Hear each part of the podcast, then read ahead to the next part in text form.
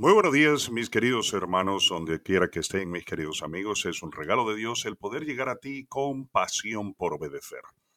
Bien, eh, sabes que la palabra de Dios dispone tu espíritu correctamente para vivir en una forma extraordinaria. Es una gran ventaja la que nosotros los que creemos en Jesucristo tenemos cuando vivimos conforme a la palabra del Señor. Dice Romanos capítulo 12, versículo 2, y lo leo en una versión bastante cómoda de entender, dice así, y no os adaptéis a este mundo, sino transformaos mediante la renovación de vuestra mente. Algo muy significativo que la palabra de Dios hace en nuestras vidas es disponer nuestro espíritu correctamente, es adecuarlo a las situaciones que nosotros tenemos que enfrentar. La palabra de Dios puede causar que nuestros pensamientos sean conformes, por supuesto, a la voluntad de Dios. Y esto es el motivo por el cual se nos da la instrucción de renovar nuestras mentes con la palabra de Dios por medio de la meditación en ella. Una cosa interesante es que ah, para los que creen en la meditación oriental, eh, la meditación tiene que ver con vaciar la mente, pero para los que creemos en la meditación basada en la palabra del Señor es todo lo contrario, es llenar nuestra mente con la palabra del Señor. Ahora, cuando la palabra de Dios mora en tu espíritu por medio de la meditación, lo que está sucediendo es que estás programando tu vida para vivir en coherencia con esa palabra.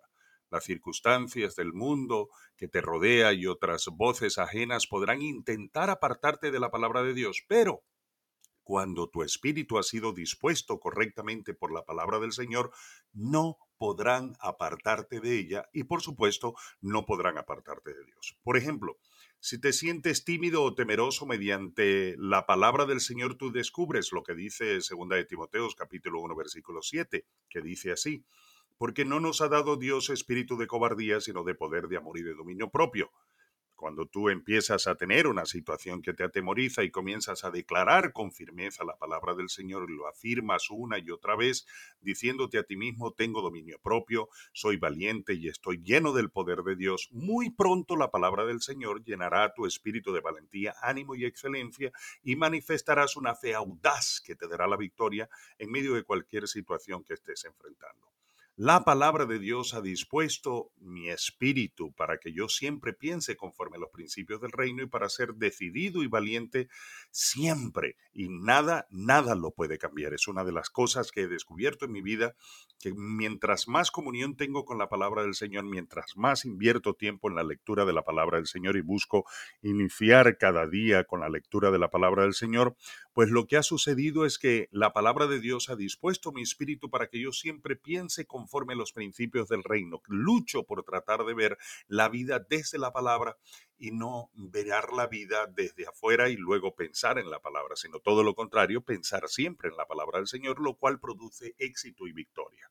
Ahora, la palabra de Dios tienes que comprender que es el fundamento para una gran vida. Cualquier persona puede vivir una vida exitosa, pero una vida grande solamente se obtiene teniendo la ventaja que tenemos los que creemos en Cristo como Señor y Salvador personal. Esto es, aquellos que entendemos que Dios nos permite vivir en un nivel de excelencia y en un nivel de victoria que va más allá de cualquier otra situación que podamos tener. Y cuando hablo de esto, hablo a todos los niveles de la vida, porque algunas personas piensan que nada más el éxito tiene que ver con el dinero Ahora, la palabra de Dios en ti te hará resistente a todas las crisis a las que tengas que enfrentar. Ella te hará pensar, ver y actuar desde la perspectiva de la ventaja y la victoria solamente que en Dios puedes tener.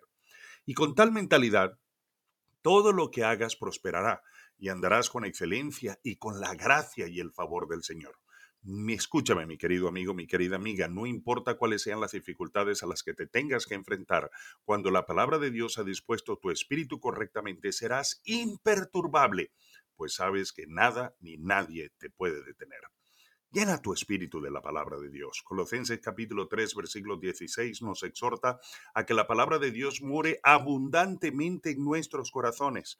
Y cuando nosotros leemos segunda de Timoteo capítulo 3, versículo 16, dice la palabra del Señor que toda la escritura es inspirada por Dios. Y a mí me, mm, yo amo muchísimo esa palabra inspirada porque en el griego este openeutos, si quiere decir que es la respiración de Dios. Es decir, cuando nosotros leemos la palabra del Señor, estamos permitiendo que la respiración del Señor fluya sobre nosotros. Y si recordamos lo que pasó con la primera respiración de Dios sobre la creación del hombre en el libro de Génesis, nos encontramos, mis queridos hermanos, que la respiración de Dios imparte vida, imparte fortaleza, imparte salud, imparte capacidades. Así que exponte a la palabra de Dios abundantemente para que Dios respire vida y vida en abundancia sobre ti encomiéndate con seriedad al estudio y meditación personal de la palabra. Porque al hacerlo, la palabra inundará tu espíritu, crecerá poderosamente en ti y prevalecerá en cualquier situación que se te presente. Entonces disfrutarás de una vida de gozo, una vida de salud, una vida de fortaleza diaria y, ¿por qué no?, la prosperidad que el Señor te quiera Dios, que te quiera dar. Bendice al Señor, exáltale, pero ten comunión con su palabra y ora a Él y verás grandes maravillas en tu vida. Haz conmigo esta confesión. La palabra de Dios ha renovado mi mente y ha programado mi espíritu para la grandeza, el éxito y la excelencia. Yo soy valiente, decidido y audaz en mi fe. Yo pienso conforme los principios del reino y de la palabra del Señor y, y contemplo la realidad desde la perspectiva de la palabra pues la palabra de Dios me ha educado, ha educado mi mente y dispuesto mi espíritu correctamente. En el nombre de Jesús, sea un instrumento de Dios para glorificar al Padre. Y mi querido amigo, no te quedes con la bendición, compártela con otras personas. Es simple y sencillo, es simplemente empieza por contarle a las personas tu historia personal. Sabes, cada uno de nosotros tenemos una historia personal de cómo Dios ha obrado en nuestra vida y ese es el testimonio más poderoso. ¿Cómo lo hago? Tres cosas tengo que incluir en mi historia personal. Número uno, ¿qué? ¿Cómo era mi vida antes de haber conocido al Señor Jesucristo? Número dos, ¿cómo llegué a conocer a Cristo como Señor y Salvador personal? Y número tres, mi querido hermano, nada más y nada menos que ha cambiado mi vida, que ha producido mi relación personal con Cristo. Si te atreves a compartirlo con palabras sencillas y sin religiosidad a las personas que están a tu alrededor, sin duda alguna serás un instrumento de bendición para muchísimas personas. Vive este día en una forma gloriosa y extraordinaria y recuerda, Dios honra a los que le honran. Bendiciones y hasta nuestro próximo episodio en Pasión por Obedecer.